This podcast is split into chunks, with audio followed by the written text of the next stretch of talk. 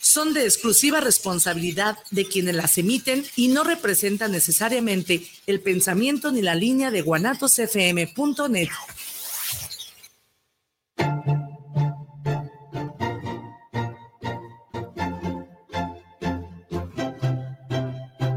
Bienvenidos a su programa Salud en Familia, Infórmate y Decide, un espacio de información y orientación para la creación de estilos saludables de vida.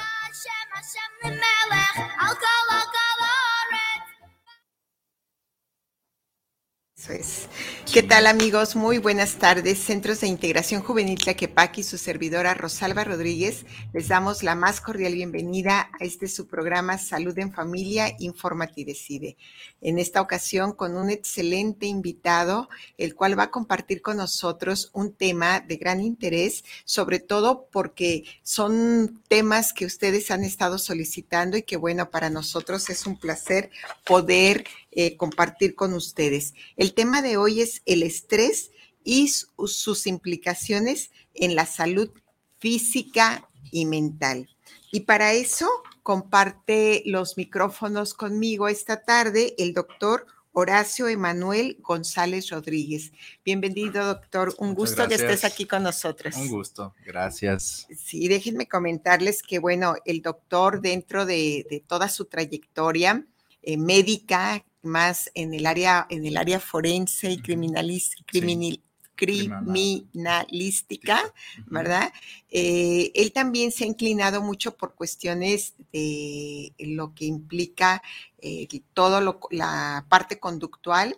Actualmente estás estudiando una maestría en terapia cognitivo-conductual. Y bueno, por aquí revisando el currículum, eh, pues no solamente lo que tiene que ver con con el área eh, médica es, en, cuestión de, esta área de criminalística, sino también en toda esa eh, medicina alternativa que en un momento dado también te interesa y te gusta, doctor. Así es. ¿Sí? Como parte importante, bueno, les, les comparto, él es egresado de la Universidad de Guadalajara como médico, como médico general, ha sido su, su formación allí. Eh, les decía ya la, eh, la, maestría en terapia cognitivo-conductual en el Centro de Psicoterapia Cognitiva de Guadalajara. Em, además de cursos, eh, talleres sobre sensibilización y perspectiva de género, sobre la especialización en competencias para audiencias de juicio, diplomado en los derechos humanos en la Comisión Estatal de Derechos Humanos, también cursos en el sistema de protección de derechos humanos, la especialidad en medicina legal, ya por ahí con otro tema también te iremos invitando en esto que es tan interesante. Y bueno, la actualización para perito forense en el sistema de justicia penal, parte importante, además de algunos otros congresos y estudios que has tomado en cuanto a actuaciones científicas y retos jurídicos sociales en Guadalajara. Gracias. Pues mire, aquí, este, aquí nada más en lo, de la especialidad, fue un curso especializante como tal, lo menciona como diplomado especialidad en medicina legal, no tanto la especialidad que te otorga la cédula, pero sí un curso especializante. Ah, muchísimas gracias. Este, totalmente. Gracias, por la, por la aclaración. Y bueno, eh, les decía, seguimos, pues aquí nos vamos con todos los cursos, los cursos y vamos a entrarle a, lo que es, a lo que es el tema. Como siempre les comento, les agradezco infinitamente a nuestros em, ponentes, a nuestros invitados, porque ellos acuden de una manera totalmente desinteresada, dando este, su tiempo, dando su espacio, lo que implica pues muchas veces preparar un tema. Entonces, de parte de la institución y a mí personal, pues agradecer de verdad infinitamente el que se tomen este tiempo y este espacio. Gracias y sobre todo pues que estamos abiertos a, los comentarios, a las inquietudes también de la audiencia, ¿verdad? Eh, que existe ahorita con las redes sociales una interacción en el momento y cualquier duda que podamos eh, responder en este momento, pues con, con total eh, aceptación, con total disposición de, efectuarlo. Sí, y sobre todo, bueno, con el gusto de saber que es un especialista el que nos estará acompañando y que eh, en el tema, ¿verdad? Y que es parte de, pues, la importancia de que podamos compartir y tener con interés en este, en este programa. Les decía que el objetivo, bueno, más que el objetivo, la idea de poder compartir este programa con este tema en específico, bueno, creo que a todo mundo de alguna o de otra manera nos pega el tema del estrés, ¿verdad? Eh, ahorita antes de iniciar el programa, con algunos puntos que ya habíamos revisado previamente en cuanto al interés, insisto, de la audiencia, me, hacías la observación de cómo eh, el estrés laboral también es otro punto que deberíamos de abordar, y de tomar. Sería interesante. en este momento. Como bien lo dice, el estrés nos afecta a todos, pero últimamente se ha visto que trae una gran repercusión en lo laboral y que México está todavía un poco eh, en pañales en dedicarle esta atención, ¿no? Hay tal vez otros países que desde con tiempo atrás se enfocaron en este problema, pero México apenas vamos hacia allá. Incluso pues hay una norma oficial mexicana que lo contempla dentro de pues de cómo prevenir las repercusiones, etc. Y pues para darle visibilización, que sería muy interesante también. Sí, y sobre todo, bueno, en esta parte importante también de hacer visible, como dices tú, la, cuestión del estrés, poder identificar, eh, doctor, desde qué es, cómo darnos cuenta, porque a veces eh, se ha convertido en algo tan cotidiano en nuestra vida que quizás ya ni siquiera decimos, sabes que estoy estresado, ¿no? Sí, y vamos. el, ponerle un nombre, ¿verdad? Un nombre y un apellido de ver el por qué me estoy sintiendo como me estoy sintiendo.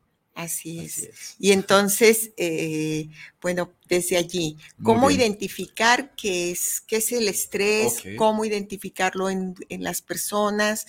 ¿Es igual para todos? ¿Lo vamos a sentir de manera diferente? ¿Qué pasa con ese tema del estrés? Muy bien. Eh, primero que nada, una definición así sumamente sencilla, que es la, la Organización Mundial de la Salud, contempla el estrés como un estado de preocupación, o tensión eh, mental sostenida o desencadenante a raíz de una situación difícil. O sea, en pocas palabras, cómo nosotros como personas vamos a interpretar una situación difícil, porque todos vamos a tener estrés. Pero aquí la clave es cómo eh, hacer que ese estrés no nos dañe. ¿Verdad? Ahorita ya que pasemos como a la clasificación, a los tipos de estrés, vamos a abordar un poquito más ese tema, pero de entrada, el estrés desde la edad de la niñez tienen sus manifestaciones, la adolescencia, jóvenes, adultos, incluso en personas ya mayores, ¿verdad? Y, es importante no hacerlos a un lado y decir, ah, es que él ya está viejito, es, es normal. O, ah, es un niño, se estresó por la tarea, eh, no debería, no, o sea, todos tenemos una interpretación, una experiencia de vida ante el estrés y no tenemos las mismas herramientas. Un niño no tiene las mismas herramientas que un adulto, que un adulto mayor, este, que una persona tal vez que se crió en una situación más desfavorable que otra. Entonces es un mundo para contemplar en cuanto a esas herramientas que nos van a ayudar a saber cómo darle salida al estrés para que no perjudique nuestro cuerpo y tanto en lo nivel eh, psicológico como, como físico. A nivel físico. Y, que, y, bueno, me gusta esta parte que mencionas, que es la manera en cómo respondemos cada quien ante esos eventos. Ante esas situaciones difíciles. Difíciles. Y que pueden ser desde muy pequeño, ¿no? Por ahí también eh, había leído que ese estrés lo vamos a encontrar como un estado de tensión. Pero aquí es donde yo creo que empieza la parte problemática, porque si todo el día estamos acostumbrados a andar con esa tensión, pues va a ser muy complicado eh, decir, con lo que decías, tengo estrés, o sea, no, ¿por qué? Porque se va convirtiendo en estados, en estados habituales. Y quizás aquí eh, voy a utilizar como eh, mi propia experiencia, en donde yo siempre les digo en los talleres que, manejo con las personas, siempre les digo, acostumbrémonos a escanearnos, a tener esa eh, autoobservación de tal manera que podamos recorrer, es como un pequeño ejercicio, podamos recorrer como tal cual si estuviéramos pasando un escáner, eh, nuestro cuerpo, ya sea desde la punta de los pies hasta el pelo o a la inversa, ¿no? Desde el pelo hasta la punta de los pies. Y entonces ir buscando por allí, identificando si hay alguna parte de mi cuerpo que me esté generando una molestia, que de repente tenga algún tipo de tensión o eh, alguna incomodidad, de tal manera que de esa forma podamos ir identificando qué está pasando, porque habrá muchas situaciones que en esos estados imprevistos, estas eh, cuestiones de la vida cotidiana, que de repente se salen de lo que ordinariamente hacemos, a lo mejor no es algo tan drástico ni catastrófico, pero de repente ya causó una modificación en nuestro, en nuestro cuerpo, ¿no? Y entonces ya me va generando esa parte del estrés, de tensión y que si no lo visibilizo, como decías tú, le pongo ese nombre, entonces resulta que voy generando a lo mejor luego mal humor, luego o preocupación o un estado de inquietud y, va siendo producto como si fuera una bola de nieve, ¿no? Sí. Se va desencadenando cuando la realidad es que fue un momento que no logré visibilizar, manejarlo y entonces genera esta. Y yo creo que aquí un punto demasiado importante es el el no desunir lo que es la parte psicológica y la parte médica, porque se ha descubierto que la parte psicológica tiene un efecto muy importante en la fisiología, o sea, eh, todavía hay profesionales de la salud que es como de, ah, eso a mí no me toca, eso es psicológico. No es que yo me enfoco únicamente en lo médico, pero creo yo que la medicina eh, del futuro va a englobar, a integrar todo, todo esto, porque no solamente somos un cuerpo, tenemos nuestras emociones, nuestro físico, incluso hasta entraría lo espiritual, etc. Pero volviendo al tema, las, nuestros pensamientos influyen en cómo liberamos las hormonas. Si yo ahorita me asusto, voy a liberar hormonas de un tipo. Si me pongo feliz, voy a liberar hormonas de otro tipo y cada hormona tiene una consecuencia en mi organismo. A lo mejor eh, desde una gastritis, la que, me, la que me dio miedo, o si me enojé, eh, una elevación en la glucosa, pero sin embargo, si me pongo a ver un video y me da risa, o, a evocar recuerdos de fotografías, no sé, quienes tienen hijos, algún evento que les ocasione cierta estabilidad, disfrute, va a ser otro tipo de, emociones en nuestro organismo. Entonces, tomando esa premisa, es muy sencillo el manifestar que tanto lo psicológico y lo físico o fisiológico, pues están unidos y es una, o es una fantasía el decir, eso le toca a, lo, a psicología y esto al médico, no, o sea, es, es un conjunto, ¿verdad? poder ir englobando. Y mira, yo me enfoqué en esta parte física y complementas tú lo importante que es cuidar nuestros pensamientos. Exactamente. Porque mucha gente dice, ah, es que yo tengo la mente pobre o la mente, mm, ¿cómo decirlo? Yo así nací con, con una mente débil. yo creo que sí puede haber una influencia genética, el ambiente, muchos factores, pero es algo que, como usted dice, la el cuidar los pensamientos, qué pensamientos le vamos a mandar a nuestra mente, cuáles vamos a sostener y cómo generar pensamientos más positivos para poder tener un bienestar, porque siempre deberíamos de buscar un equilibrio en todos los aspectos, no de decir, ah, es que él nació rico, nació esto, nació esto, ah, pues es feliz. No, yo creo que siempre es buscar un equilibrio independientemente en el escalón en el que nos encontremos. Así es. Y bueno, una manera importante, así como les estoy diciendo yo, eh, de poder escanear nuestro cuerpo y ver si alguna parte estamos generando esa tensión, otra manera es poder prestar atención a eh, si mi pensamiento hacia qué línea se va.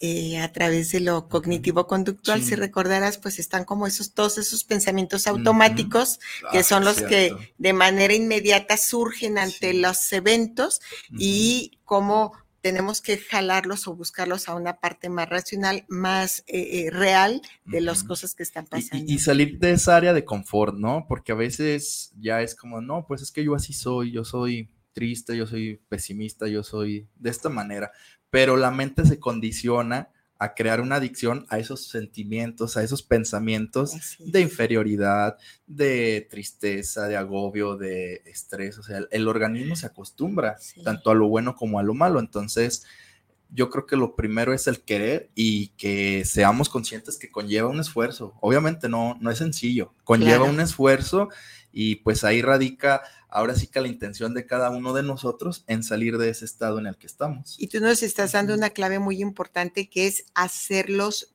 visibilizarlos, ponerles ese nombre, identificarlos y bueno, para esto obviamente se requiere estar en esta parte del autoconocimiento, ese podernos escuchar y no normalizar como bien tú mm, lo dices, así soy, es que es mi genética o cosa por el estilo. No, es darnos esa, esa oportunidad. Nos decías que nos ibas a hablar de los tipos de ah, estrés. Eh, podemos aquí mencionar, si nos vamos eh, por el lado de como haciendo una, un, nivel eh, verticalizado desde lo menor hasta lo mayor, pudiéramos generalizar en decir, este estrés es un estrés agudo y este es un estrés crónico. Eh, en cuanto a las características y en cuanto a los efectos, ¿no? Eh, supongamos que mm, en un estrés agudo son eventos eh, que no tienen mucho tiempo desde que sucedieron y que también trascienden, no le damos la mayor importancia un ejemplo, voy camino al, trabajo, choco, me genero un estrés en ese momento y luego viene el estrés del seguro y qué voy a hacer del carro, bla, bla, bla, pero lo soluciono. Y a lo mejor voy a solucionarlo todo el mismo día porque no fue un choque grave, o a lo mejor una semana, o a lo mucho un mes, suponiendo que el seguro se tarda. Ese es un estrés agudo porque una vez que se resuelve el problema, se va el estrés. ¿Cuáles son los síntomas?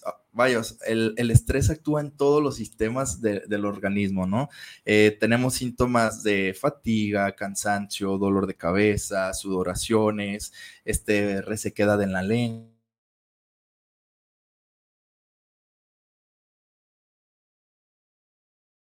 estreñimiento, diarrea. Ahora sí que dependiendo, no, no todos somos igual. el insomnio. El insomnio también, la falta de...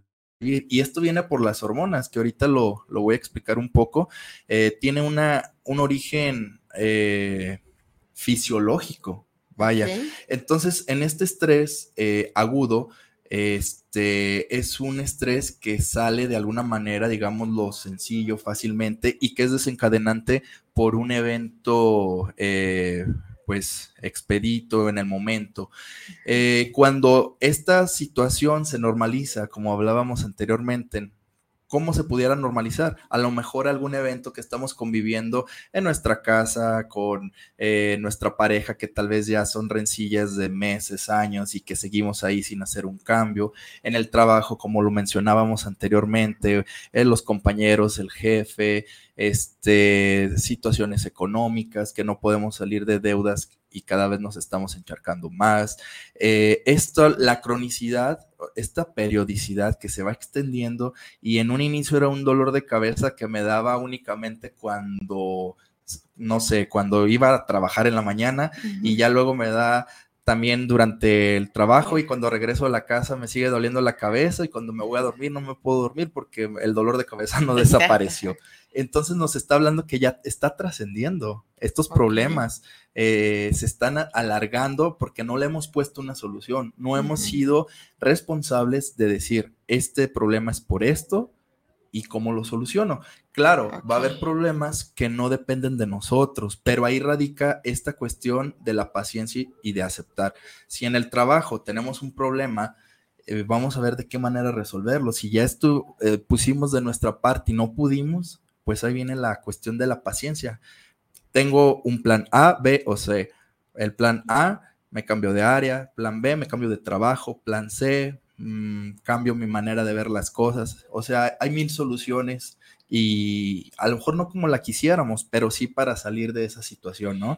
Y que hablando un poco en el estrés laboral, eh, la norma oficial mexicana, la 35, eh, comprende nuestras obligaciones como trabajadores, porque siempre decimos, es que el trabajo es el que me está haciendo así. No, si leemos esta norma, ahí dice, obligaciones del trabajador. Si tú estás viendo que la situación está empeorando o tú estás contribuyendo a un bullying laboral, tú eres responsable de que ese ambiente se torne más turbio y más pesado y no solamente te va a afectar a ti, va a afectar a toda la comunidad. Si yo estoy viendo que personas están batallando y en lugar de mediar, eh, estoy, como dicen, aventando más leña, pues bueno, o sea, yo estoy contribuyendo a, que esto se vaya expandiendo, ¿verdad? No estoy ayudando a ser resolutivo.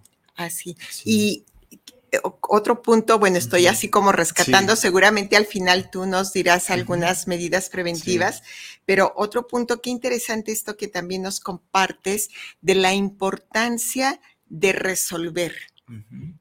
¿Cuántas veces ese estrés se incrementa y pasa de ser algo agudo a ser crónico en función de que le estamos dando vueltas y vueltas y vueltas a que, qué voy a hacer, qué voy a hacer, y lo genero más a nivel de pensamiento y no resuelvo. O sea, ese plan A, B o C que pudiéramos desarrollar, pues se queda a lo mejor ni en plan, ¿no? Sino en dando vueltas en ese caos de, en el que estoy inmersa, a lo mejor agudizando eh, como las problemáticas y luego dándome la oportunidad de decir, bueno, ok, pasó, ¿qué puedo hacer desde lo inmediato en ese corto plazo que me toca?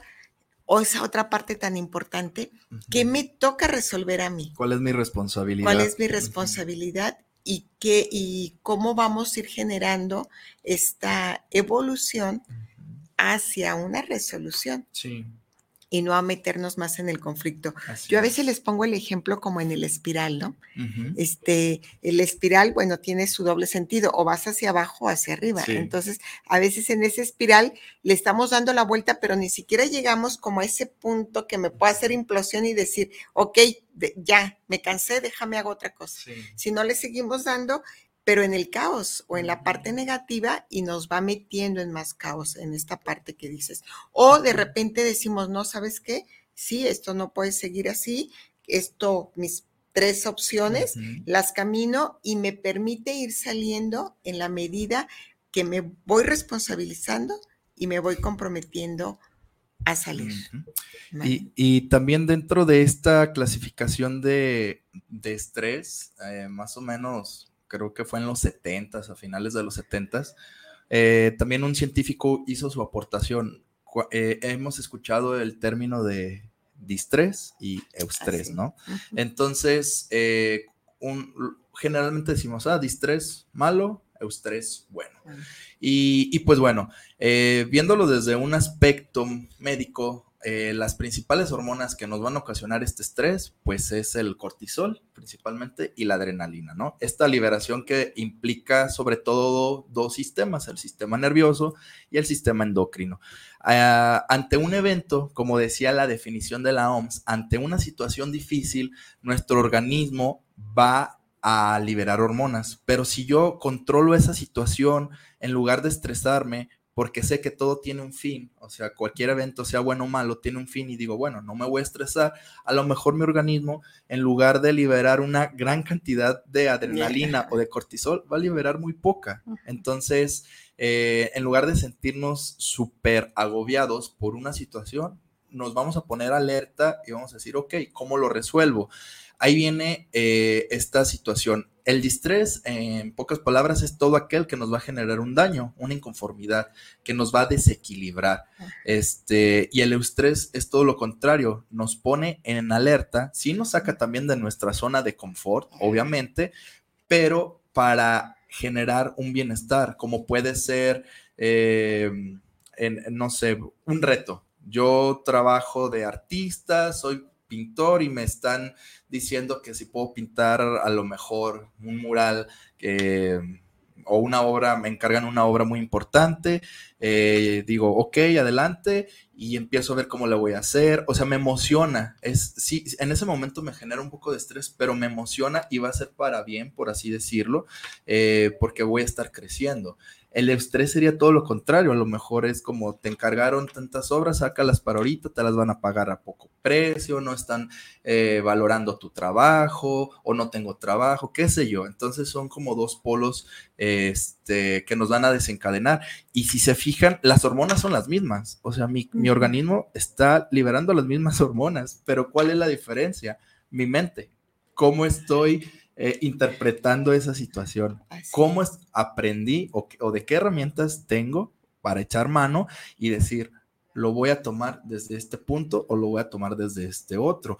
Porque si únicamente fuera físico, yo creo que todos reaccionaríamos igual. Tenemos estrés y nos sentiríamos todos igual, pero vemos que no es así cada persona reacciona de una manera muy distinta y pues porque tiene mucho que ver la cuestión psicológica, las emociones. En esta parte dices, o lo utilizamos a favor o lo utilizamos en contra. Exactamente, o huimos o decimos, ¿cómo lo resuelvo? El, esta situación del factor de huida o afrontamiento, ¿verdad? Y sobre todo en esta parte que mencionas tú, eh, utilizarlo a favor en, esa parte positiva, que obviamente pues implica salir de nuestra zona de confort, pero que finalmente si lo utilizamos así, nuestro tiempo de tensión será, menor, porque aprendimos a resolver dicha situación. Y, como vimos, eh, aquí lo que nos va a hacer que el estrés se cronifique o se agudice, pues va a ser el tiempo en el que vamos a resolver esa situación difícil decimos, hasta el agua en grandes cantidades nos afecta, ¿no? Entonces, teniendo esa lógica, eh, si un problema, yo digo, si me aplico, lo puedo resolver en un día o una semana, y si lo voy dejando, va a ser una molestia constante que lo fui dejando y tardé un mes o dos meses en resolverlo. Entonces estaríamos hablando del estrés agudo y del estrés, del estrés crónico, Exactamente. ¿Y, cuáles son las, diferencias? Hablando desde los, los ah, ¿cómo se puede decir? Las características o los problemas físicos que se van a manifestar en nuestro cuerpo, pues bueno, en lo agudo tenemos, como dijimos hace rato, sudoraciones, sensación de boca seca, dolores de cabeza, mareos, este, náuseas. E, eso va a ser a veces constante, pero si ya ese estrés es crónico y que incluso puede llegar a ocasionarnos problemas muy graves como son factores para predisponentes para la diabetes, para tener una presión arterial elevada, este, una eh, parálisis, de, nuestro cuerpo, este, ataques cardíacos, sensación de que piquetes en el corazón, eh, incluso hay gente que, llega paralizada y no tanto a veces por lo físico, sino también lo emocional, lo psicológico, de que ya sienten la mitad de su cuerpo cansados, pesados, con piquetes. Lo clásico que, que de repente tenemos este evento que nos sacó y que luego lo sentimos dormida, adormecido el brazo, como que hay ese dolor y nos focalizamos en esta cuestión de que algo me va a dar, ¿verdad? Y dejamos de resolver y se sigue agudizando. se agudiza. Llegamos con el doctor, nos revisa, su, pues hay que su presión está bien. El, un infarto no da así, no aparece, es tensión y a veces, a veces cuesta escuchar, oiga, pero es que yo estoy sintiendo, ¿verdad? Exactamente. A veces queremos que haya algo físico, más lo físico es nuestra mente que lo está produciendo y es una señal que nos está diciendo, hay algo aquí, este, atiéndelo y se está manifestando de esa, de esa manera física. Y por ejemplo, en la presión arterial, en la forma, eh, perdón, en el estrés agudo, nos puede, podemos tener una presión arterial a, lo mejor en, una, en un chequeo se nos subió, pero ya luego en los chequeos eh, subsecuentes. ya la presión se normalizó y dices, ok, fue en el momento de que se elevó la presión porque tuve eh, un evento difícil y pues las hormonas y todo, mi manera de procesarlo en el momento pues ocasionó esta subida. Sin embargo, si eso es cada vez que me estoy estresando, llega un momento en que también la presión ya no va a bajar, ya se va a estabilizar en un nivel alto y pues bueno, ya vienen las afectaciones que nos traen una presión arterial, ¿no? Eh, eh, problemas en la vista, problemas cardíacos, circulatorios, bueno, se desencadenan un montón, de, cosas. Ahorita me haces recordar y que mencionas que muchos médicos eh, quizás se enfocan solo en la parte física. Justo ayer me tocaba, este, iba por la calle y de repente una señora con dificultad para bajar un escalón, le dije si le podía ayudar y se le podía apoyar. Y sí, ¿verdad? Sí permitió y este, me dice, justo iba saliendo de un consultorio y dice, ay, este, se le notaba muy afligida. Y me dice, ¿usted cree que tengo mala ciática, por eso no puedo caminar? Pero el doctor no me dio nada. Lo único que me dijo es que me preguntó que qué problema había tenido, por qué yo traigo esto de tanto tiempo, cuál es mi preocupación, cuál es mi tensión. Y en este, y, yo inmediatamente le dije, pero no le dio nada. Me dijo, y su esposo me contesta y dice, sí, ya le, le dio un medicamento que es un este, desinflamante y el reposo, unos ejercicios, pero sí le pide que se cuestione qué es lo que le está pasando, ¿verdad? Y entonces ella se sienta ahí en el escaloncito porque ya no puede caminar y comienza a llorar, mm, ¿verdad? Comienza a llorar y, eh, y le digo yo, qué bueno que ya va a poder saber qué es lo que, qué es lo que trae. ¿verdad? Empezó a depurar las emociones. Ándale, y empieza así, y total, llega rápido la otra nieta y van varias personas para darle el apoyo. Ya viene el carro para que te subas y todo, y se levanta y dice, no, si voy a poder llegar, si voy a poder caminar. ¿Qué pasó? No sé, pero el hecho, tan solo hecho de permitirse llorar en ese punto, le dio el ánimo para caminar, cosa que no, que no podía eh, hacer, que venía con dificultad y venían tres personas más ayudándolo. Esto es como un ejemplo a esto que tú nos mencionas y eh, aquí entro yo también con otra eh, observación que es muy importante que ustedes en su casa la puedan hacer. Yo siempre les digo, además de hacer ese escaneo físico, de poder saber en dónde estamos acumulando la atención, es importante en ese autoconocimiento preguntarnos cómo estoy y cómo me siento. El cómo estoy que me permita visualizar de manera rápida si en alguna parte estoy acumulando esa tensión de mi cuerpo y el cómo me siento que me lleve a definir una emoción o a definir un estado a nivel de pensamiento, a nivel de emoción, donde podamos seguir visibilizando. Y creo que estos serían como dos herramientas importantes para ir aprendiendo ese manejo. Sí. ¿Verdad? Ese manejo de estrés. Fíjate que tenemos ya algunos saludos. Estoy aquí emocionada y ya casi, bueno, todavía no, pero ya casi nos vamos y seguimos aquí, ¿verdad? Sin dar los saludos. Isabel Ramírez nos saluda al programa y a Tlaquepaque, obviamente al invitado. Muy interesante los temas, de gran interés y sobre todo muy bien explicados y entendible. Muchísimas gracias.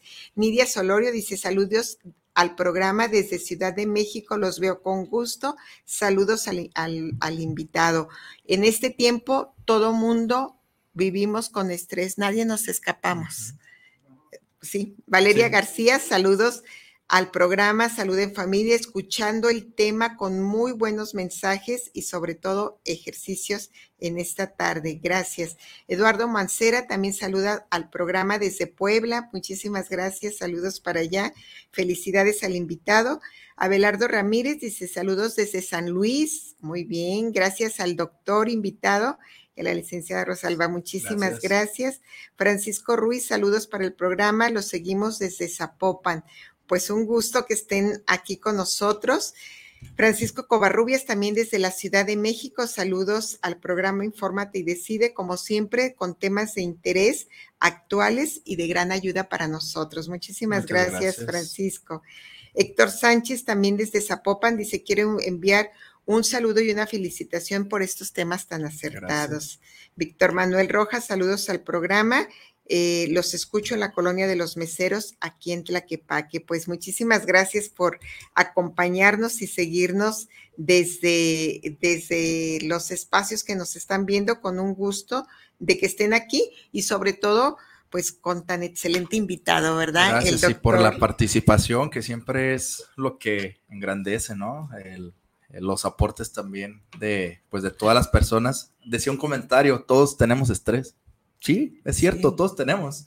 Aquí lo que diferencia es cómo lo vamos a manejar. Es lo que hemos estado diciendo, ¿verdad? Cómo, de qué manera, qué herramientas tengo para que ese estrés no me afecte física y emocionalmente. Así es. Mira, también Celia Hernández dice felicidades al programa y sobre todo a este invitado tan especial que tienen, siempre muy preparado y excelente persona. Saludos y muchas gracias, Celia. Gracias. A Deisela Solano dice saludos al programa, muy interesante el tema, con muy buenos tips para nosotros ponerlos en práctica. Gracias. Alma Angélica Martínez también está aquí presente viendo el tema y felicita, felicita el programa. Ok, pues nos hablabas de cómo eh, de repente el hecho de tener esas situaciones eventuales internamente se va generando un montonal de cosas. Un montonal de cosas. Que no vemos, o sea, al externo. Y, que nos crea una adicción, ¿no? Porque ya ahorita nos hemos, hemos descubierto que desde el azúcar somos adictos desde niños por todo lo que consumimos y somos adictos a las emociones. Sí. Eh, entonces, decíamos, es difícil, claro, salir de ahí, pero todo está en el querer y el buscar el apoyo, tanto a nivel eh, emocional y a nivel físico. ¿verdad? Sí, y, en esta parte de cómo muchas veces en nuestro diario vivir, también nos vamos llenando de situaciones y de cosas, de esas autoexigencias. Sí. Y, es, bien interesante eh, cómo e, en ocasiones cuando nos sentimos abrumados, el, no sé, vamos con algún terapeuta, un psicólogo y nos dice, ok, empieza a limpiar tu casa. y a veces si no, si no estás como muy metido en ese concepto, es como de, pero ¿para qué? Así como está la casa, también así está la mente y así está nuestro vehículo, así está nuestra habitación. Y es bien curioso porque empezamos a desechar todo aquello que ya no ocupamos, que nada más está haciendo un bulto ahí y también nuestra mente empieza a desechar ideas que están ocupando eh, un espacio que ocuparían ideas positivas para ocasionar, perdón, para lograr un, un equilibrio. Entonces yo lo veo de una manera que como dicen, como está dentro nuestra mente, así está también organizada nuestra vida, nuestra casa, nuestro carro, nuestro trabajo, nuestras relaciones de amistades, de familia, de todo. Sí. Y entonces ahí podemos darnos cuenta cómo tengo mis espacios. Exactamente. Qué interesante. ¿Cómo, cómo, me siento yo? Si estoy en mi sala, estoy a gusto. Sí, no, ¿por qué? ¿Qué me hace falta? Si voy a, al comedor, cómo estoy. Mi habitación realmente es próspera para descansar. ¿Qué le falta? La luz, o sea, cómo huele, cómo me siento. Todo, todo tiene un, una explicación, todo, todo importa, vaya. bueno, pues ya tendrán allí otro tips importante como para ir a evaluar, investigar estos espacios y ver qué tanto nos estamos sintiendo y cómo pudiéramos desde allí generar otro ambiente Exacto. y un aporte importante para decir, ah, mira, le caminamos o seguimos estancados en esto, ¿no? Así es, exactamente. sí. Eh, ahorita que decías de estas dos eh, sustancias, y que te decía yo, de repente en el interior se van generando un sinfín de cosas que no vemos y mecanismos, y si nos metemos a los términos médicos, pues ahí no acabamos, hasta no, hasta, exactamente, hasta nombres. que ni podemos decir, pero también es muy común ahorita escuchar a la gente y decir, es que traigo muy bien elevado el cortisol, ¿verdad? Eh, y cómo esta sustancia por sí sola nos va a generar un sinfín de problemas. Un, sinfín, un, desorden hormonal, ¿no?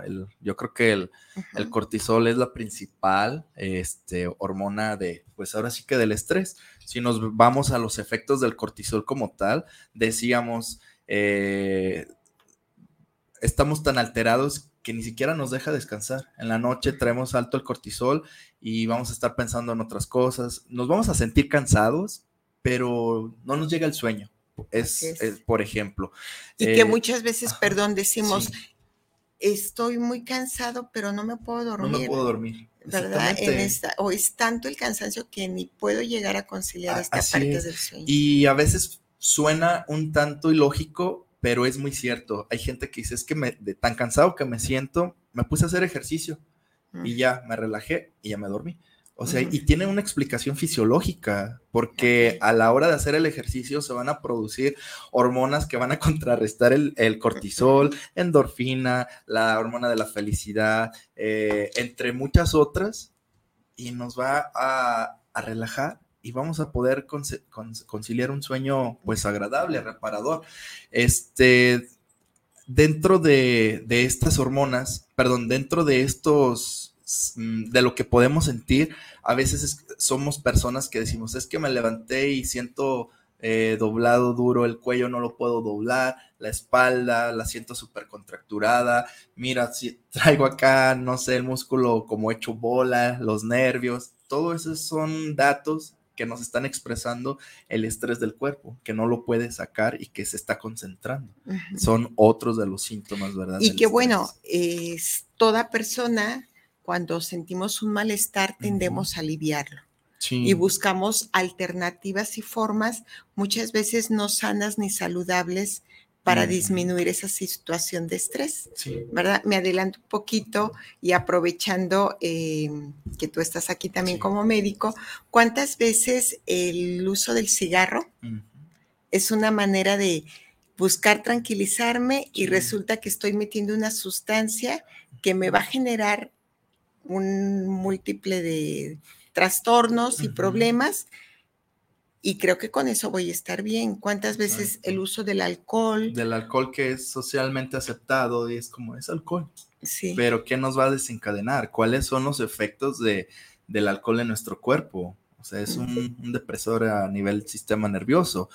Es este, o sea, son tóxicos que le estamos añadiendo a nuestro cuerpo y que obviamente mientras sea una cantidad mayor, pues van a ser repercusiones mayores. Sí, y que en ese afán de restablecernos y estar bien, pues solamente es momentáneo. Es momentáneo. El uso de estas sustancias va a ser momentáneo. Yo siempre les he dicho, y hablaremos de esto la siguiente semana, siempre les he dicho, el cigarro el único aporte que da es que nos permite hacer una respiración profunda, como si estuviéramos en yoga, ¿no? Inhala. Eh, avienta el humo, exhala, ¿y qué te está aportando esa respiración profunda que de alguna u otra manera, pues sí, obviamente te genera el que puedas hacer un alto, el que pares porque andas todo el día en actividad y todo, y es el momento en el que te premias única y exclusivamente para decir, ah, es mi hora del cigarro, es mi momento del cigarro, y me detengo, me doy el alto sí genera este alto un bienestar, entre, momentáneo, porque luego viene pues toda una serie de, complicaciones. Entonces, creo que otra pregunta importante que podemos hacer a nuestro auditorio es decir, ¿de qué maneras buscas generar ese descanso?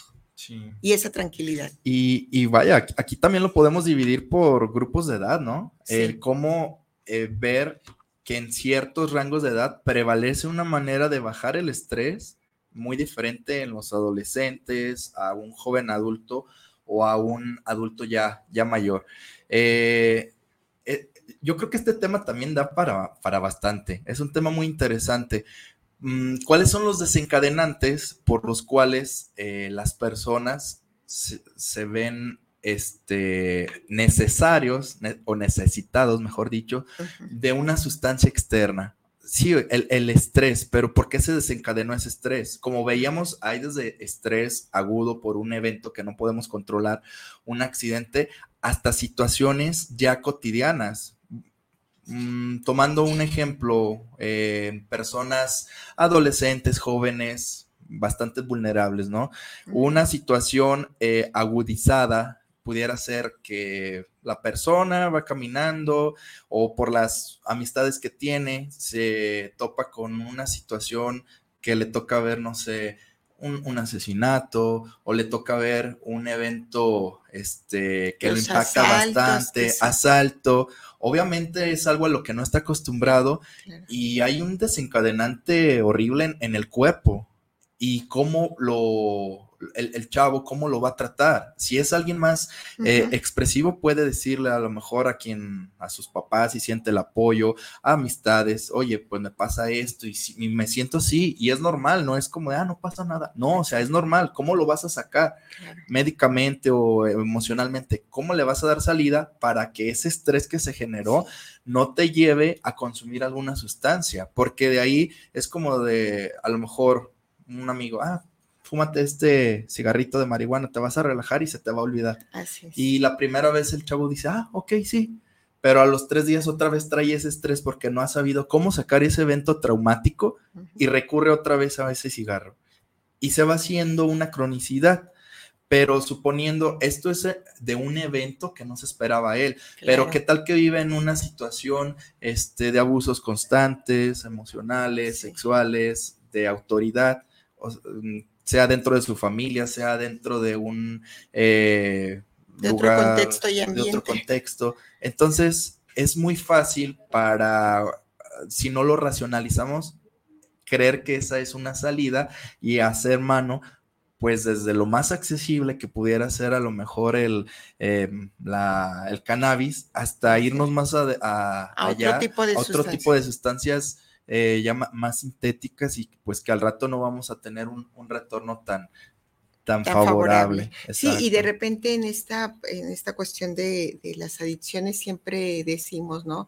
La primera dependencia es la psicológica, en el sentido de que se va creando un ambiente de bienestar, entonces me produce, como bien tú dices, esta satisfacción, dejé de sentir los síntomas, quizás dejé de focalizar incluso en la misma problemática por el mismo efecto de la sustancia, y entonces de manera recurrente estoy buscándola, generando así, pasando de tener un evento circunstancial a tener ya un problema con el uso de alguna sustancia. Para esto les recuerdo que, bueno, en centros de integración juvenil atendemos problemas de adicción en el uso de tabaco, alcohol, drogas ilegales y desde hace eh, unos meses también todo lo que tiene que ver con problemas de salud mental en depresión y ansiedad, que son otros puntos también. puntos muy interesantes y que nos van a desencadenar el uso de, sustancias, ¿no?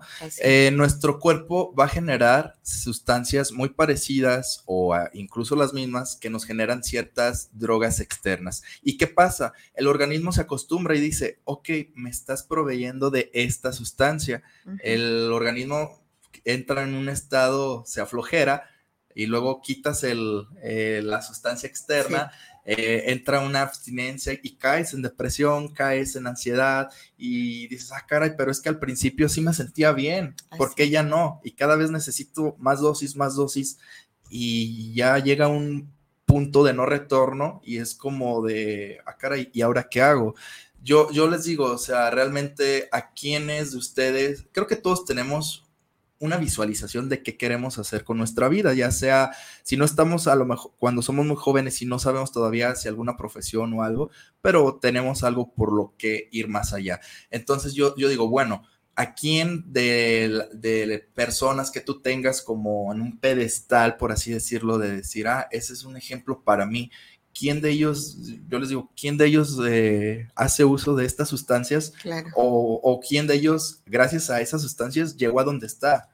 No, no, realmente. Entonces, tampoco eh, caer en este mito de, ah, es que yo la controlo o es que cuando quiero la dejo. O sea, son, yo creo que a muchas personas eh, los lleva a un punto de no retorno y, no tan fácil de salir de ahí. Claro, tener mucho cuidado en este sentido, ¿no? De no, eh, por buscar generar menor tensión, pues vayamos como en esa salida fácil de sustancias. Pues siguen los saludos, doctor. Este, Laura Flores dice saludos al programa, al invitado muy jovial, un tema muy reflexivo y sobre todo con sugerencias para mejorar nuestra, eh, eh, nuestra salud y nuestro ambiente. Claudia Hernández Murillo, también excelente tema, felicita al programa. Cecilia Rodríguez, saludos, excelente tema, excelente programa, excelente invitado. Sí, un gusto de que, de que esté aquí con nosotros. Pues nos quedan unos minutos, doctor, este, que me gustaría como pasar a las recomendaciones. a, pasar a las recomendaciones. Porque ya dijimos todo, cómo prevenir y qué pasa, cuáles son los síntomas, pero ahora ¿qué, hacemos? ¿Qué hacemos? Exactamente. Es. muy, muy interesante porque también eh, la tecnología está de nuestro lado en este punto de qué hacer. bueno, es bastante la información. Si nos metemos, vuelvo yo a la página de la Organización Mundial de la Salud, en el año 2020 sacó una guía ilustrada de qué hacer ante el estrés. Es muy sencillo porque basado en figuritas, monitos, en diálogos, de una manera muy sencilla te, consta de cinco pasos de qué hacer ante el estrés. Esa es, esa es una opción eh, que yo les recomiendo. ¿Cuál es la otra? Terapias de relajación o de respiración. Esto es como para irnos metiendo un poco más allá a la meditación.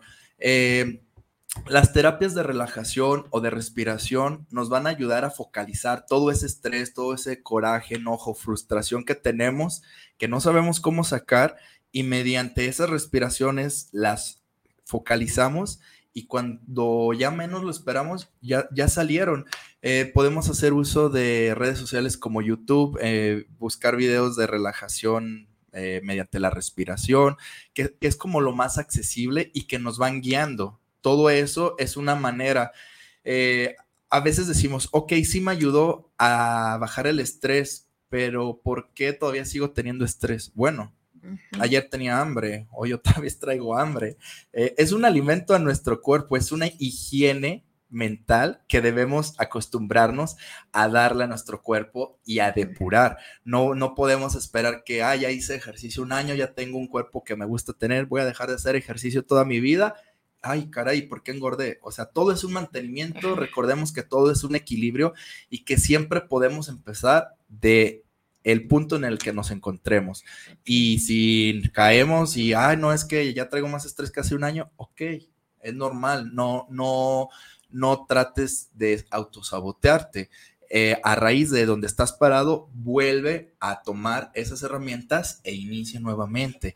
Entonces, bueno, hay muchas terapias de relajación, de respiración y, si nos metemos un poco más ya en lo que es el mindfulness o, la meditación como tal, podemos buscar eh, grupos también de, apoyo en cuanto a meditaciones, en cuanto a, eh, por ejemplo, yogas. Eh, yo creo que es más fácil encontrarlo, obviamente, en ciudades más grandes. Tenemos una oferta demasiada, demasiado grande que, que, podemos hacer uso este, el ejercicio es sumamente importante, sumamente. Y, no es como, bueno, es que yo estoy gordito, es que yo esto, tengo un problema de rodilla, tengo un problema de columna. Es encontrar cuál es tu ejercicio favorable para ti. Si tienes problemas, no sé, de columna, a lo mejor la natación. Si tienes problemas de rodilla, eh, a lo mejor una bicicleta estática. O sea, ver la manera o el caminar, que no haya un impacto directo. Eh, eh, aquí la, clave es el ser recurrentes y vamos a ir viendo los beneficios, porque no, no solamente es cansarme por el ejercicio, no, o sea, internamente, fisiológicamente, vamos a desencadenar un, un, programa, vamos a echar a andar un programa interno en nuestro cuerpo que va a combatir el cortisol, que va a combatir la adrenalina, que va a combatir, combatir todas esas hormonas y que nos van a ir equilibrando. La alimentación es bien importante, no, no, no por decir, para no engordar, no, o sea, sí, esa es un beneficio, pero aquí lo principal es qué sustancias trae lo que estamos comiendo, si acostumbramos comer afuera de nuestra casa, si acostumbramos comer siempre carnes, tan solo eso. Hay, hay muchos estudios donde hacen, eh, donde equiparan como los estilos de vida de un vegano con una persona carnívora. Eh, digo yo, no hay que irnos tampoco a, los extremos, no estoy diciendo que nos volvamos veganos, pero sí tiene implicaciones hasta en la cuestión sexual, en la cuestión de, cómo nos desenvolvemos en, en, el trabajo, cómo nos despertamos, con qué ánimo. O sea, recordemos que todo lo que estamos metiendo en nuestro cuerpo eh, nos va a intoxicar. Y mediante este sistema que son riñones, que son hígado, que son páncreas, pues vamos a hacer una depuración. Entonces, obviamente, si le metemos tóxicos a nuestro cuerpo, eh, grasas saturadas, eh, comida empaquetada, este, con conservadores, obviamente estamos intoxicando y tiene una afectación a todos los niveles, no solo neurológico, ¿verdad? Entonces, hay ahí la importancia del por qué la alimentación también. Basta a veces el hecho de que hacemos una comida abundante uh fuera de tiempo, ya muy tarde, y el hecho cómo repercute en, el, en el no poder descansar, o en ocasiones el que no sea una comida balanceada, también en la cuestión de concentración, de, la atención, que bueno, en la medida que cada quien va eh, teniendo y desarrollando ese autoconocimiento, podrá ver y decir, ah, mira, sí es verdad y esto me pasa y esto sucede. Exacto. Y, bien importante la, cuestión del descanso. ¿Cómo estamos descansando? ¿A qué hora estamos descansando? No es lo mismo dormir ocho horas en la noche a dormir diez horas en la tarde. Ah, es que yo trabajo de noche. No, no es lo mismo. ¿Por qué? Porque el mismo organismo tiene un sistema de producción de hormonas, de que a tal hora se produce el cortisol, a tal hora se produce esto, a tal hora se produce esta otra. Entonces todo eso tiene una lógica de por qué dormir en la noche y por qué eh, en el día no. Entonces es. bien importante también eh, esta cuestión del descanso y sobre todo eh, una vez que hayamos visualizado, evidenciado que tenemos un problema y no lo podamos resolver, pues pedir ayuda. Para eso están el, área de psicología y el área médica, ¿verdad? Y hacer un conjunto eh, para, ahora sí que reestructurar o reequilibrarnos lo más pronto posible. Sí, y siempre decimos recurrir a un especialista, ¿no? Ya hice yo como, ya seguimos estos pasos, estos consejos, y sigue, sigo presentando como esa parte de malestar y no el sentirme bien. Bueno, pues recurramos a un especialista para poder tener una valoración, un diagnóstico y ver qué otras situaciones están fallando. Me quedo con esta parte importante que mencionas del ejercicio como un eh, recurso importante y aprovecho para invitarlos. Les hemos venido recordando desde el programa pasado que vamos a tener nuestra decimoséptima carrera eh, nacional contra las adicciones en Tlajomulco el día 25 de junio a las 7 de la mañana es el banderazo de salida. Eh, en la Plaza Vista Sur, ubicada en la avenida Pedro Parra, ingresando por la López Mateos en la parte de Tlajomulco. Tenemos dos categorías, que es eh, de 18 a 49 años, la categoría A, la categoría B de 50 años y más, en dos modalidades, 5K y 10K. Pueden eh, pedir mayores informes en los centros de integración juvenil en a nivel Jalisco bueno, obviamente yo hago promoción y digo en Tlaquepaque al 33 36 80 53 32. Les daremos las bases. Está Guadalajara Centro, Guadalajara Sur, SIC Zapopan eh, Norte y Quena Moreno. Y obviamente, como les decía,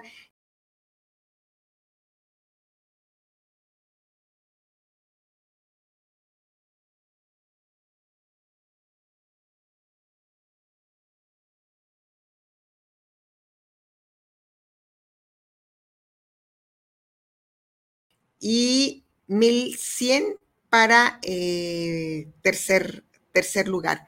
Ahí los invitamos para que puedan estar con nosotros y recibir esta asesoría y orientación. Y bueno, de mi parte, pues no me resta más que agradecer al doctor por tan fina atención, por esta manera de exponernos y explicarnos tan amablemente la temática y agradecida y feliz de haber compartido este espacio contigo. Muchas gracias, pues antes que, mejor dicho, gracias por la invitación de compartir aquí con el público, este, con usted también, un gusto el tener este contacto tan estrecho y el que me inviten a, eh, pues, hablar de estos temas tan ahora sí que a todos nos, nos afecta y el saber cómo poder salir de ahí, ¿verdad? Así es. Eh, y, recordemos, todo es integral, para eso también están las otras terapias como el reiki, el yoga, la meditación, la quiropraxia, o sea, yo creo que nada, ninguna terapia es una panacea mundial todo es el integrar. ¿Dónde estoy mal? Ah, ok, voy con este especialista. ¿Qué me falta? Voy acá.